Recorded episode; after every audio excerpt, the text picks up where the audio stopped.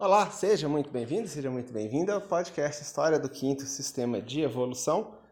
Hoje é o episódio número 21, Arcano 21, a libertação. Ó, interessante. E caso você conheça o Arcano 21 com outro nome, não se espante. O Arcano 21 com esse nome que eu citei é o Arcano da Nova Era, conforme nos foi apresentado pelo professor Henrique José de Souza.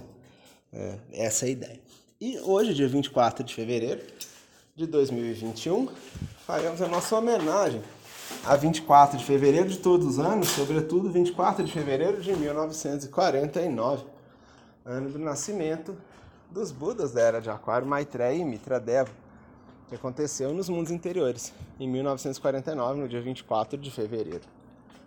Por coincidência, pura coincidência, não existe nenhum planejamento, pelo menos da minha parte nenhum, esse episódio número 21, Arcano da Libertação, Deslumbramento Celeste, enfim, quando é o arcano da, é um arcano ligado à, à manifestação da divindade no seu próprio universo, né?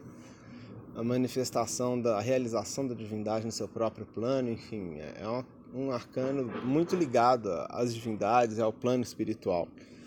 E coincidiu da gente gravar o episódio 21 Arcano 21 no dia 24 de fevereiro de 2021, né? E se é 2021, pouco importa nessa conta, o mais interessante é, justamente 24 de fevereiro coincidir com a 21ª gravação do podcast. Engraçado, coisas que a gente vai ficar meditando a respeito por um bom tempo, né? Mas tudo bem, vamos lá, vamos seguir a nossa gravação hoje. A gente não está fazendo nossa caminhadinha, a gente está em casa hoje. Então, os ruídos serão diferentes, mas eu lamento, eu peço é, perdão pelo som é, e pelas interrupções aí que inevitavelmente ocorrem.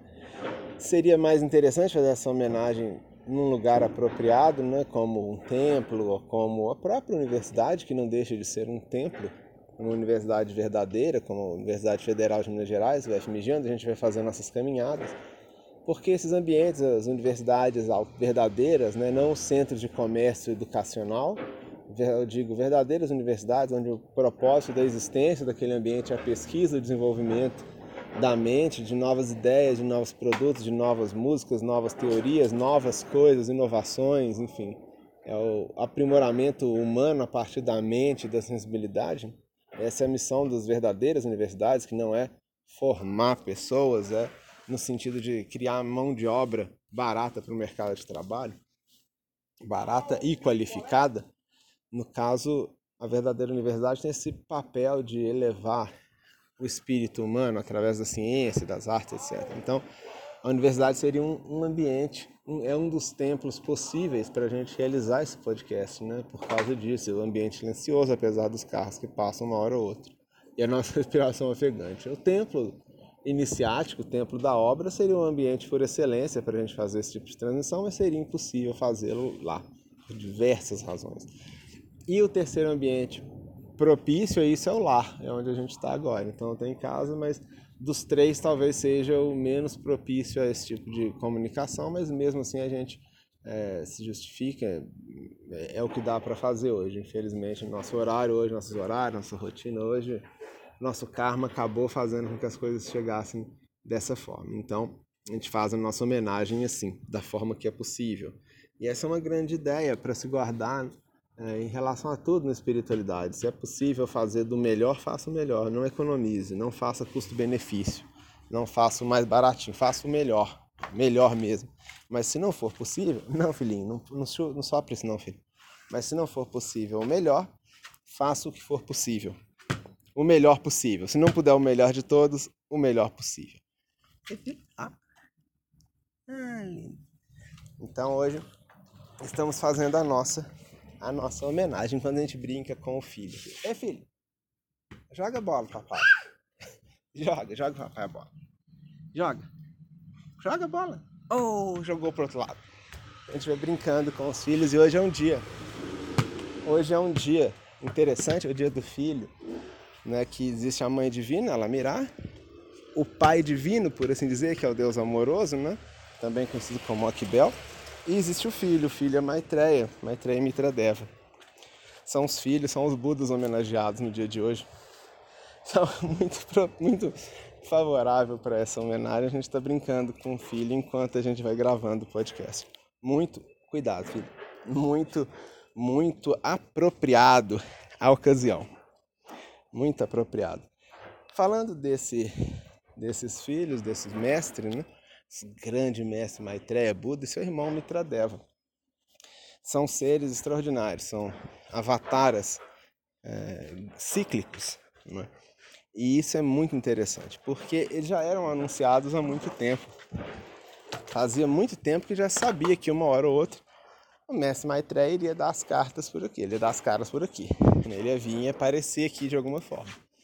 Ele ainda não veio mais virar no tempo devido, que não deve demorar muitos anos mais não. Deve ser por agora mesmo, mas acho que hoje especificamente não. Mas enfim, tem alguns anos próximos aí, quem sabe.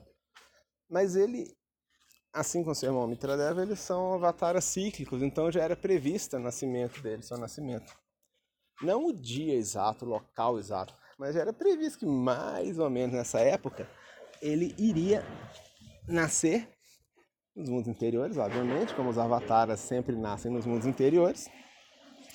E de lá ele ia se desenvolver, em algum momento ia vir aqui para cima, né, aqui para a superfície, como aconteceu a todos eles. Alguns vieram bem pequenininhos, outros vieram adultos, mais adultos, né? Nem todos vieram bebês de colo, mas uma parte dele, uma parte grande deles veio bebê de colo, como crianças trocadas e tudo mais. E o Maitreya e o Mitradeva são parte dessa exceção, porque eles não vieram aqui para a face da Terra crianças, para crescerem aqui, eles vieram virão já adultos, apesar de que 1949, seu nascimento, como são seres dos mundos interiores, ainda mais dessa hierarquia, desse nível, eles não têm aspecto de alguém de 80 anos, eles têm aspecto de uma pessoa de 19 anos.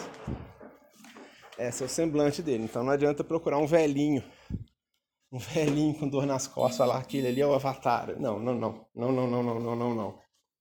É muito mais provável que esses avatares sejam jovens, tem um semblante jovem, pareçam dois rapazes bem altos, né?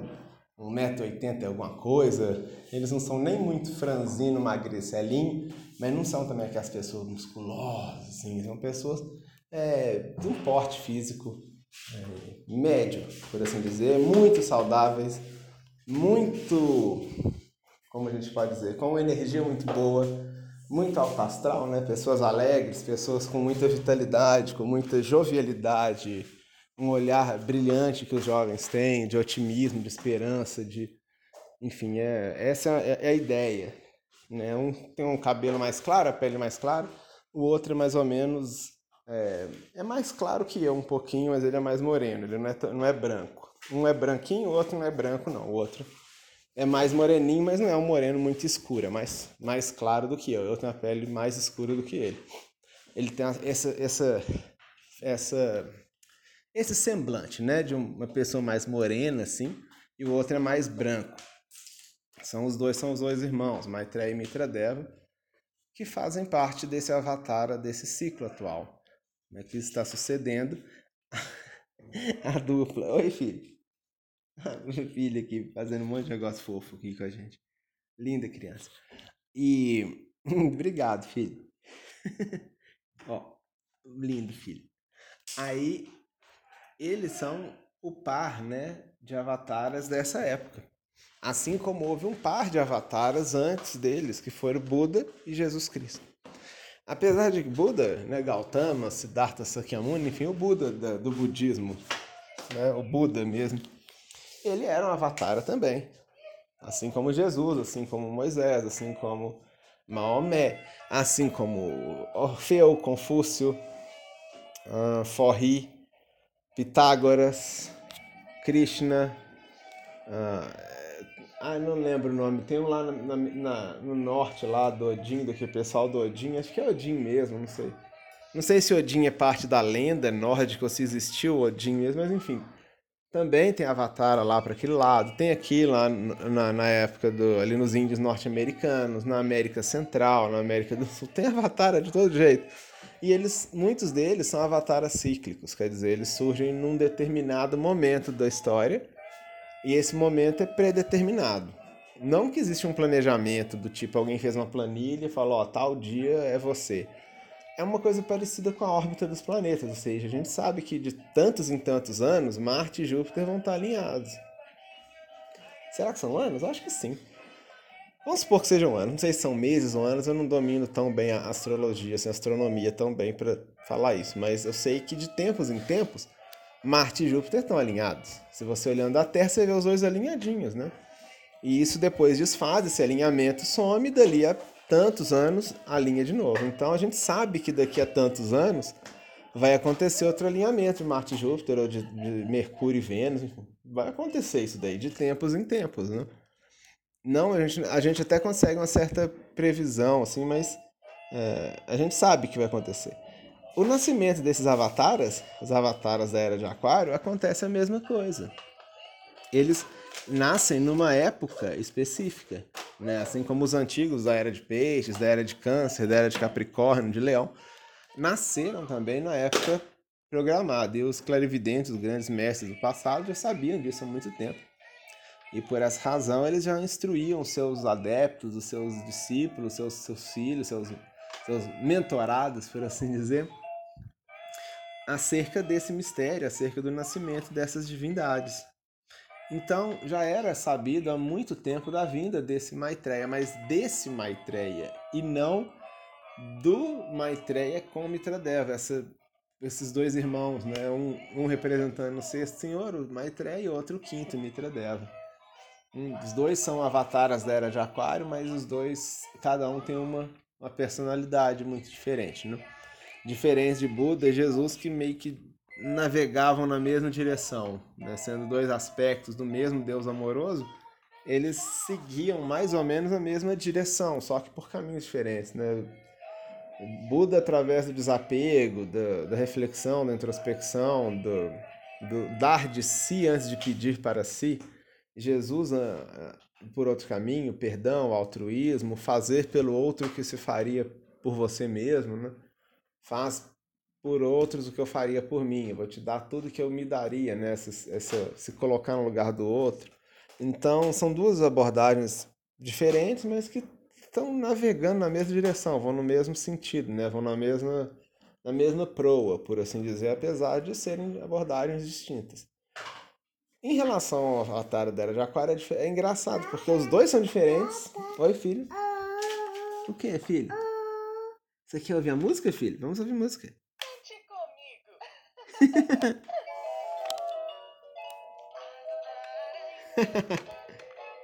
o que você quer ouvir, filho? Então, em relação aos avatares, né, agora já, já, já, brincamos bastante aqui com o filho, brincamos um pouquinho. Aí é o seguinte, esses avatares, eles são diferentes. Né? Enquanto Jesus e Buda eram parecidos, eles seguiam em direções é, distintas, mas eles eram, em essência, traziam a mesma essência, por assim dizer. Agora é diferente, porque agora eles seguem em direções iguais, seguem numa só direção com essências diferentes. É uma perspectiva totalmente nova, totalmente diversa do que já foi feito antes, né? É uma abordagem nova. Não, filho, não rabisca o chão, não, filho. Vou te dar um papel. Olha só. Então, são abordagens, é uma abordagem muito diferente. Porque, sendo Maitreya ligado ao sexto e Mitradeva ligado ao quinto, como a gente tem visto aqui nesse podcast, são personalidades muito diferentes, né? São abordagens diferentes. É muito diferente do.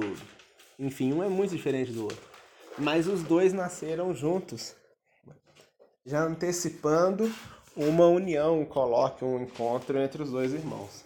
Uma vez que o nascimento deles se deu sete anos antes da entronização do quinto senhor, um chamado colóquio amoroso, ou seja, quando os dois irmãos, o quinto e o sexto, conversaram de uma forma muito fraterna, muito, muito calorosa, muito amiga, né? e desse encontro nasceu aí a essa, essa redenção aconteceu, né? essa entronização. Ou seja, o quinto Senhor passou a tratar o sexto como seu irmão, de fato, com muito carinho e atenção. E trabalhando na mesma causa, no mesmo, na mesma direção. Então, esses avatares são muito diferentes entre si. São duas pessoas diferentes, com personalidades bem diferentes, com abordagens diferentes. Uma representa o quinto, outra o sexto, são pessoas diferentes. Mas os dois seguem na mesma direção. Eles seguem através para o mesmo caminho, para o mesmo caos. Então, essa é a primeira lição da era de Aquários que a gente deveria aprender e prestar atenção. Que ao invés de um discurso único, ao invés de dizer todo mundo é a mesma coisa, não, cada um é diferente. Cada um tem a sua especificidade, cada um tem o seu, seu jeito de ser, tem a sua forma de ser. Mas todos caminhamos a favor de um mesmo ideal. Ou seja, abordagens diferentes, cada um tem a sua abordagem, cada um tem a sua história, cada um tem o seu estilo, cada um tem a sua perspectiva, mas todos estamos indo é, em direção a uma mesma causa. Essa é a ideia. Então, essa é a grande lição desses avatares nesse primeiro momento que a gente poderia ilustrar. Seria essa essa grande grande grande pegada, grande mudança, né? grande ideia acerca da era de Aquário e dos avatares da era de Aquário, sobretudo. Então, nesse dia 24 de fevereiro de 1949, no ano de 49, nasceram esses dois Budas que são da, da era de Aquário, como gente disse várias vezes, e que representam a verdadeira espiritualidade. Muitas vezes a gente encontra caminhos para a verdadeira espiritualidade. Por exemplo, a inteligência, por exemplo, o altruísmo, por exemplo, o desapego, por exemplo, a criatividade, por exemplo, a sutileza, a sensibilidade. Tudo isso é caminho, isso não é ponto de chegada, isso é caminho para se alcançar a verdadeira espiritualidade. A verdadeira espiritualidade se encontra além dessas coisas todas. Essas coisas, todos esses são caminhos para se chegar nessa espiritualidade que está muito depois, está muito além de tudo isso que foi falado. Então, através da suprema inteligência, da supremo altruísmo, do desapego, da criatividade, da inventividade, do perdão, da tolerância, de enfim, de tudo quanto esses avatares ensinaram, deixaram de legado para gente, vivenciando esses valores, alcançamos a verdadeira espiritualidade. E o que esses avatares faziam antigamente era trazer esse caminho, ou seja, olha gente, vocês, são inteligentes, não são? Ah, um pouco. Tá, então eu vou ampliar a sua inteligência, ou seja, não trouxe nada novo, de fato, no sentido de algo inédito para a humanidade que nunca tinha passado pela cabeça. Lá no tempo de Jesus, Jesus ensinou muito sobre perdão, sobre a tolerância, mas perdoar e tolerar já eram coisas que não eram coisas estranhas, coisas novas, coisas que as pessoas faziam. Talvez não da forma como Jesus mostrou. Talvez Jesus provavelmente mostrou uma forma de perdão, uma tolerância, uma, enfim, ele demonstrou isso de tal maneira que nunca tinha sido visto essa forma, mas a tolerância e o perdão já eram conhecidos há muito tempo. As pessoas perdoavam e toleravam há muito tempo. Né? Então não era de fato uma novidade completa. O desapego já era uma. O desapego é uma coisa que as pessoas já, já conheciam também há bastante tempo. O desapego não foi uma invenção de Gautama. O Buda não inventou o desapego. O desapego já era conhecido. Mas talvez a forma como ele é, fala, como ele explicou, como ele ensinou, como ele vivenciou esse desapego tenha sido uma forma totalmente inédita, uma forma realmente nova. Então, essa é a grande a grande lição dos avatares acaba sendo essa. A lição de algo, né, que as pessoas têm um potencial e que eles vêm para amplificar, ampliar. No caso de Maitreya e Mitradeva, a conversa é um pouquinho diferente porque eles não vêm amplificar nem ampliar nada que as pessoas já tenham. Eles vêm como o ponto de chegada. Ou seja, eles são a verdadeira espiritualidade. Então a vivência da verdadeira espiritualidade acaba levando à vivência desses Budas, Maitreya e Mitradeva. O encontro com eles se dá através da vivência da verdadeira espiritualidade, né? e esse é o ponto é interessante que a gente precisa é, compreender com bastante, com bastante certeza, né? com bastante, é, com bastante lucidez. Essa é, é a grande ideia, esse é o grande, é o grande chamado disso. Quando uma pessoa age com a suprema criatividade, inventa um negócio totalmente diferente, cria uma música nova, uma coisa extraordinária, essa criação em si não é a vivência da verdadeira espiritualidade. A vivência da verdadeira espiritualidade é esse caminhar, é esse caminhar em direção a esse, ao que está além da nossa sociedade. Então, muitas vezes as pessoas se perguntam coisas e essas perguntas acabam sendo a vivência mais simples de se realizada, mais é, segura também. Forma de se vivenciar a verdadeira espiritualidade, por exemplo, quando as pessoas se questionam: será que esse é o único mundo possível? Será que é, seria. Não, filho, desenho no papel. Isso, aqui, ó. Não, aqui no papel. será que haveria uma outra forma, um outro mundo possível? Será que poderia existir um mundo onde as pessoas não sofressem tanto? Será seria possível a gente viver num mundo onde não houvesse tanta injustiça, onde as pessoas fossem corretas, todo mundo desse seu melhor para para fazer tudo do bem, do, do melhor, do bom e do belo, ao invés de, das coisas que a gente está acostumado a ver por aí fora?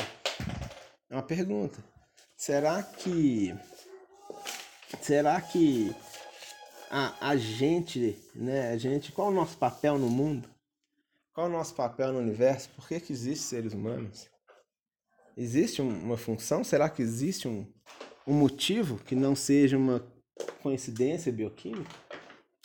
Uma sucessão de eventos felizes do ponto de vista bioquímico? Ou de um determinismo, um maniqueísmo de um, de um Deus que cria coisas mas que há muito tempo não cria nada, pelo menos milhares de anos não cria absolutamente nada, né? o que entra numa total contradição com a sua natureza criadora, criativa, já que se os deuses criaram seres humanos do zero, por que parou de criar? Parou? Acabou? Cansou?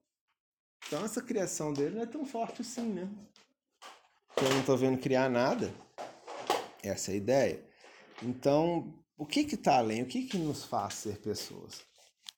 Por que que a gente, por que que a gente é diferente dos animais? O que que difere a gente de outras espécies? Todas essas perguntas são perguntas muito válidas e que elas abrem o caminho para a verdadeira espiritualidade, que a vivência da verdadeira espiritualidade acontece através desses questionamentos. Esses questionamentos são a forma mais simples, mais segura da gente começar a vivenciar a verdadeira espiritualidade, porque ao responder esses, esses questionamentos, a gente abre perguntas ainda mais difíceis. Então, a gente abre perguntas ainda mais difíceis, e essas perguntas mais difíceis vão abrindo perguntas mais difíceis ainda, e assim por diante. Né? É isso que, isso que vai acontecer. E aí, como a gente está dizendo, a verdadeira espiritualidade, que, cuja representação é Maitreya e Mitradeva, são representantes máximos dessa verdadeira espiritualidade, ela está, ela existe nesses questionamentos, nesses esse ato de ficar se perguntando essas coisas. Poxa vida, será o, o que será que um Deus conversa com outro? Boa pergunta, muito espiritual. Afinal de contas, os deuses são oniscientes, né? Ou seja, um Deus fala com o outro. Sabia que fulano fez tal coisa? Sei, eu tenho onisciência. Ah, tá. E você viu que tal dia, tal coisa aconteceu, eu vi demais, eu tenho onisciência. Eu sou onisciente também, eu sou um Deus. Então, que assunto que tem para dois deuses conversarem? É uma pergunta interessantíssima. E se a gente fosse levado para um outro lugar, se a gente estivesse num outro planeta diferente, onde a gente não tivesse como comunicar, não tivesse, enfim, só tivesse como respirar e, e beber água, o que, que a gente faria? Como seria a nossa vida? se a gente estivesse sozinho num planeta onde a gente não faz ideia de nada. Nós ficamos sozinhos, isolados num planeta que não tem nada. Tem ar para a gente respirar, tem água para a gente beber e é isso. E aí? Sabe? É o tipo de pergunta que você fala, nossa, que pergunta difícil. Porque é uma pergunta que tem um pano de fundo, né? O que, que verdadeiramente importa? Que, que realmente é importante para a nossa vida? É interessante isso, porque essa é a vivência da verdadeira espiritualidade, esse pensamento de esse e se acontecesse isso e tal, esse tipo de, de coisa. Então, muitas vezes as pessoas se frustram porque elas tentam viver a espiritualidade de uma forma errada, elas confundem as coisas. Elas acham que a espiritualidade é um passeio de, de pacote turístico, não é? A pessoa acha que a, a espiritualidade é uma, um complemento para a sua vida fértil, o que não é verdade. São coisas muito distintas. Uma coisa nada tem a ver com a outra. A pessoa às vezes pensa, poxa vida, eu comecei trabalhando simples, ganhando pouco dinheiro, aí eu trabalhei, mudei um pouquinho, estudei, ganhei mais, estudei, consolidei meus empregos e consegui um dinheiro, aposentei agora eu vou para a espiritualidade. Não perca seu tempo. Perda de tempo. De verdade. Se eu posso dar um conselho, tem uns pacotes muito bons da CVC para Foz do Iguaçu, para visitar Caldas Novas. que mais tem passeio de véia aí? Aqueles passeios no Egito, na pirâmide. Não sei como é que tá com pandemia, né? Mas se você tomou vacina, você é velho mesmo, você já tomou vacina nessa hora. Então, você pega seu passeio e vai passear lá no, no, num passeiozinho de velho, porque de aposentado, jogar no cassino, ir ali no, no, no cassino, no bingo, porque espiritualidade não é isso. Vai perder seu precioso tempo, que é escasso, que está indo embora já, se ficar nessa de que a espiritualidade é um complemento de uma vida fértil, de uma vida socialmente aceita. A pessoa acha que a espiritualidade é um complemento, é um luxo, é um supérfluo. Não se meta com isso. Vai fazer uma bobeirinha dessa, um misticismozinho qualquer. Um misticismozinho de, de ou qualquer coisa disso e, e cura prânica, esse tipo de coisa, e boa sorte. É, é isso, é isso que você quer, vai lá. Porque a verdadeira espiritualidade vai ser muito difícil de alcançar numa idade tão avançada. Não pela idade, que fique bem claro não pela idade, mas porque a pessoa talvez não tenha ainda se perguntado essas coisas que eu perguntei. Questões elementares. Por que as pessoas amam? Por que elas odeiam? Por que a gente precisa umas das outras? Por que, que a gente sente falta das pessoas que a gente gosta? Ah, perguntas boas. Nossa, será que a gente precisa viver para sempre com as pessoas onde a gente nasceu? Será que elas, a gente está predestinado a isso? Por que, que a gente nasceu nessa família e não em outra? Por que, que a gente escolheu uma coisa e não outra? Esse tipo de questionamento profundo sobre a realidade é a vivência da verdadeira espiritualidade, porque abre as portas daquilo que está além da realidade. Quando a pessoa diz, já trabalhei, já tive emprego, já tive família, tem dinheiro, agora não tem mais o que fazer da minha vida, sou à toa, não sei o que fazer, não sei onde gastar dinheiro, vou mexer com esse tem de, de, de espiritualidade. Erro. Má ideia. Péssima ideia. Péssima, péssima ideia. Então a chave da verdadeira espiritualidade está justamente nesse pensamento que vai além da realidade, vai além do comum. É um pensamento que fica além, que fala, puxa vida, não seria um mundo possível, um outro mundo não seria possível, um mundo melhor? Não, boa pergunta, muito espiritual. Será que não teria uma forma mais eficiente da gente comunicar uns com os outros? Boa pergunta, muito espiritual. Será que essa alimentação que a gente tem não teria uma alimentação melhor para a nossa vida? Oh, boa pergunta.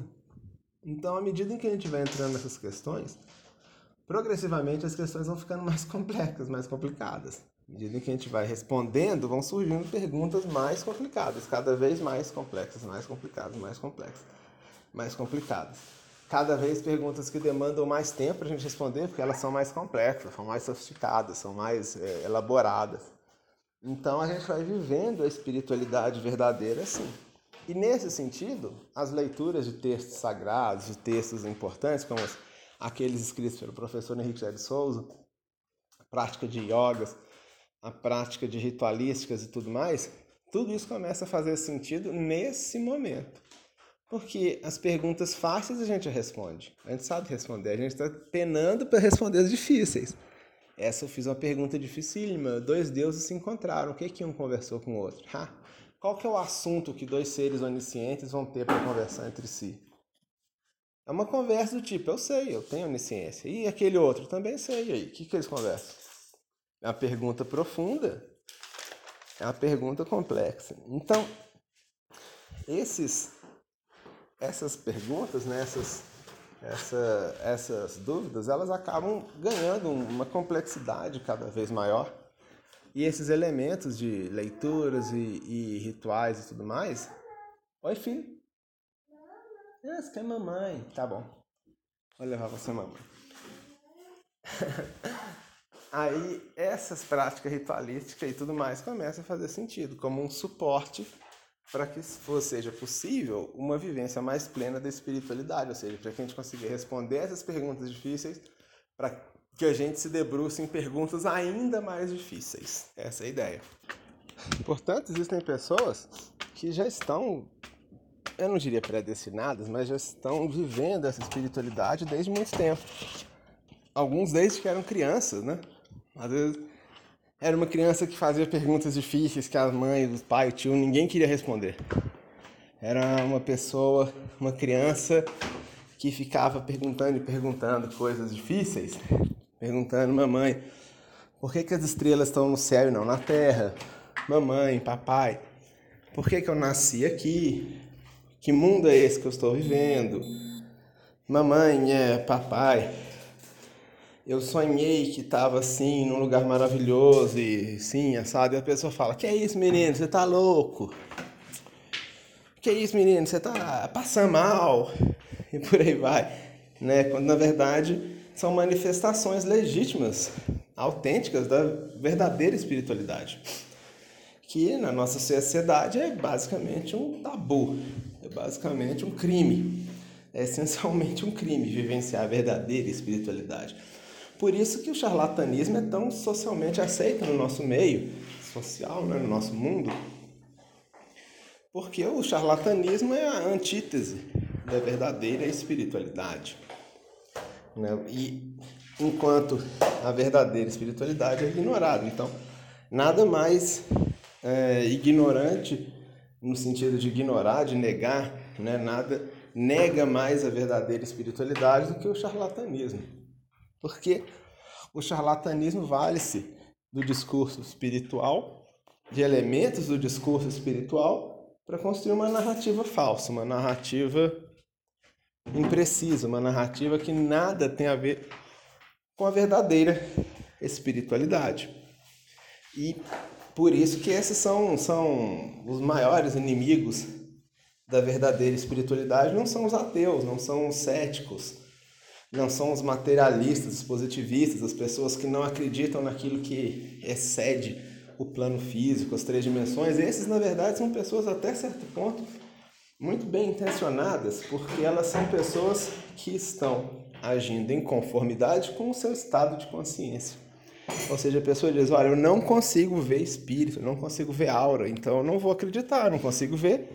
É um argumento, um argumento razoável. É como se dissesse, sabia que aqui onde eu tô, teve outro dia teve um anjo? Não vi anjo nenhum aqui. Eu não tenho por que acreditar naquilo que eu não vi. Então elas estão no seu direito.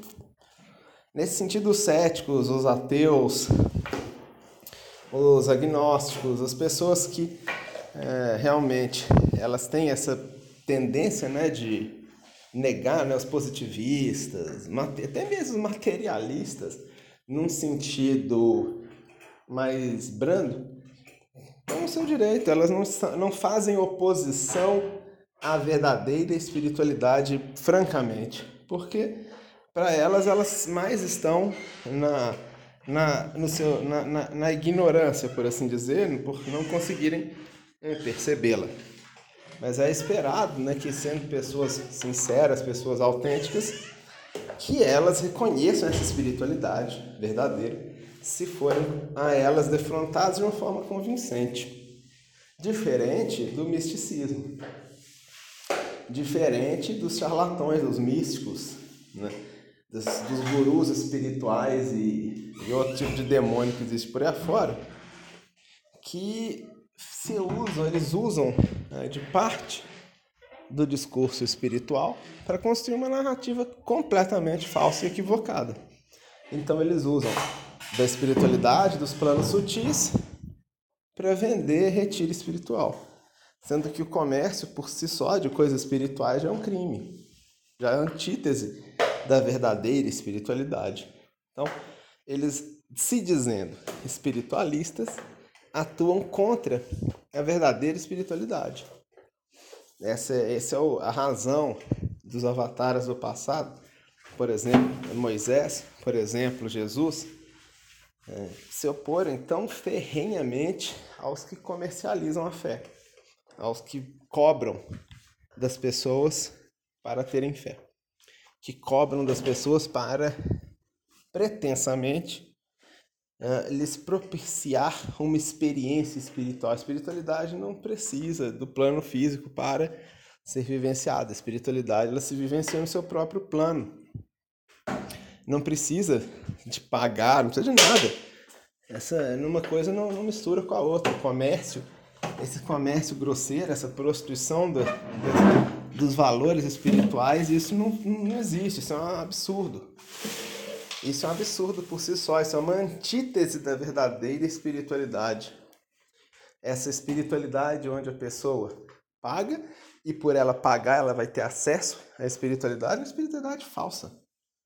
É falsa do início ao fim, de cima embaixo, de qualquer lado, de qualquer ângulo, qualquer argumento que se encontrar vai chegar à conclusão que é falsa. A verdadeira espiritualidade não é assim.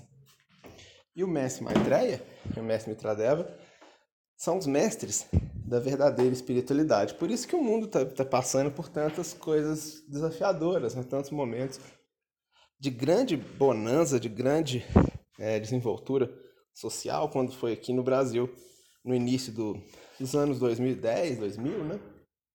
Uma década de muitas realizações, não só no Brasil, no mundo, que foi sucedida aí por uma década de profundas crises, como a gente está vivenciando nesse momento, no Brasil e no mundo.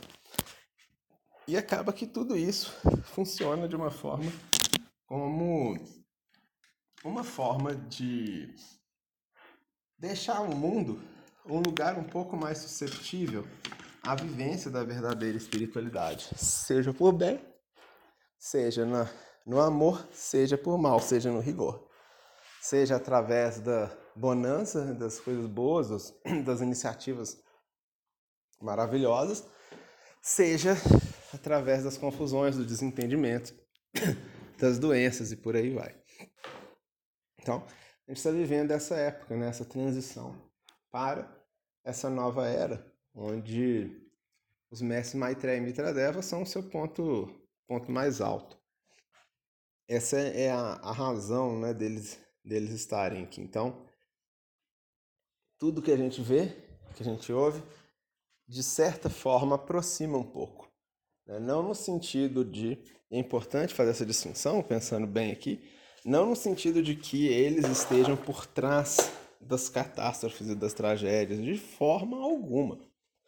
Eles estão por trás, sim, da parte boa, da bonança. Eles estão por trás, sim, do progresso. Sim, totalmente. O que foi visto no início do, desse século, no ano 2000, entre 2000 e 2012, 13 por aí, né, que no mundo coisas novas surgiram a todo momento, novas tecnologias, novas é, é, inclusão social, inclusão das pessoas é, transgênero, inclusão de novas configurações de família passaram a ser aceitas. Os povos começaram a fazer grandes blocos econômicos, tipo BRICS, né, que o Brasil fazia parte. E mercado europeu, comunidade europeia, né, enfim, final, queda das barreiras, grande progresso tecnológico, desenvolvimento de novas aeronaves, de novos computadores, software, surgimento de redes sociais. Tudo isso de, de prodigioso que aconteceu, né? Erradicação da fome no Brasil, que aconteceu nos governos anteriores é, ao atual, obviamente. Tudo isso fortemente inspirado, fortemente é, inspirado mesmo na presença desses Budas da Era de Aquário, no seu despertar. Mas a humanidade como um todo não reagiu bem a isso.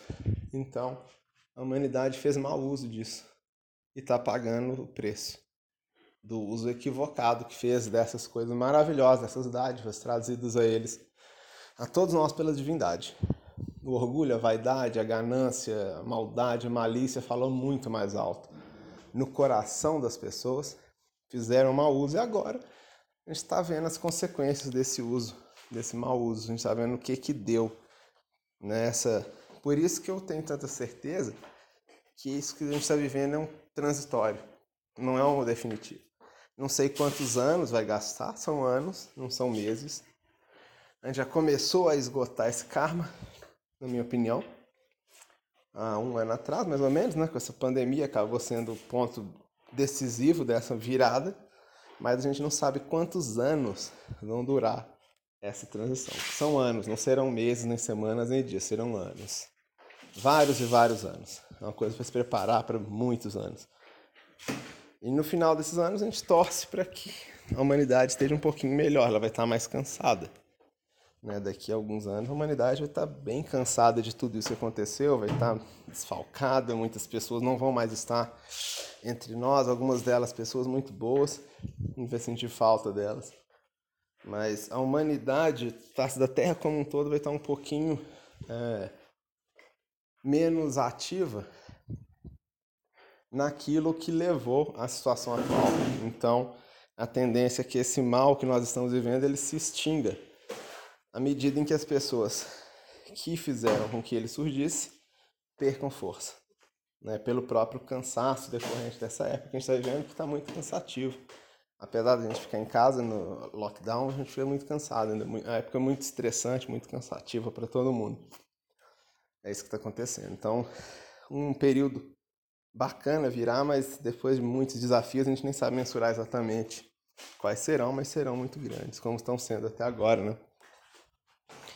E tudo isso está ligado aos mestres. Então, nesse período, a influência desses mestres é reduzida por causa disso. Nesse período anterior a essa crise, a influência dos mestres foi reduzida. Porque as pessoas estavam deslumbradas, vaidosas, egoístas, enfim, tudo mais.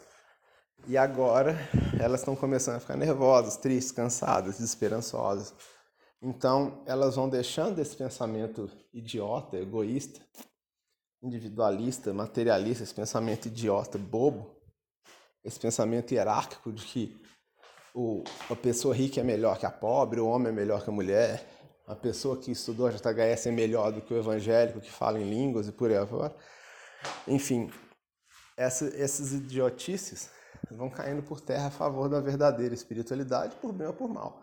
Não foi por bem, vai por mal, vai por cansaço. E aí a influência dos mestres volta a acontecer porque eles não param de influenciar a gente, eles não param de, de mentalizar e desejar coisas pra gente, enfim. A gente é que fica colocando a mão na, no olho para não enxergá-los. Eles estão diante da gente o tempo inteiro. E em algum momento, a gente não vai conseguir sustentar a mão na frente do olho, a mão sai da frente do olho e a gente vai ver eles de novo. Então é isso que vai acontecer. O que vem depois a gente não sabe, a gente tem que esperar e ver como vai ser, né?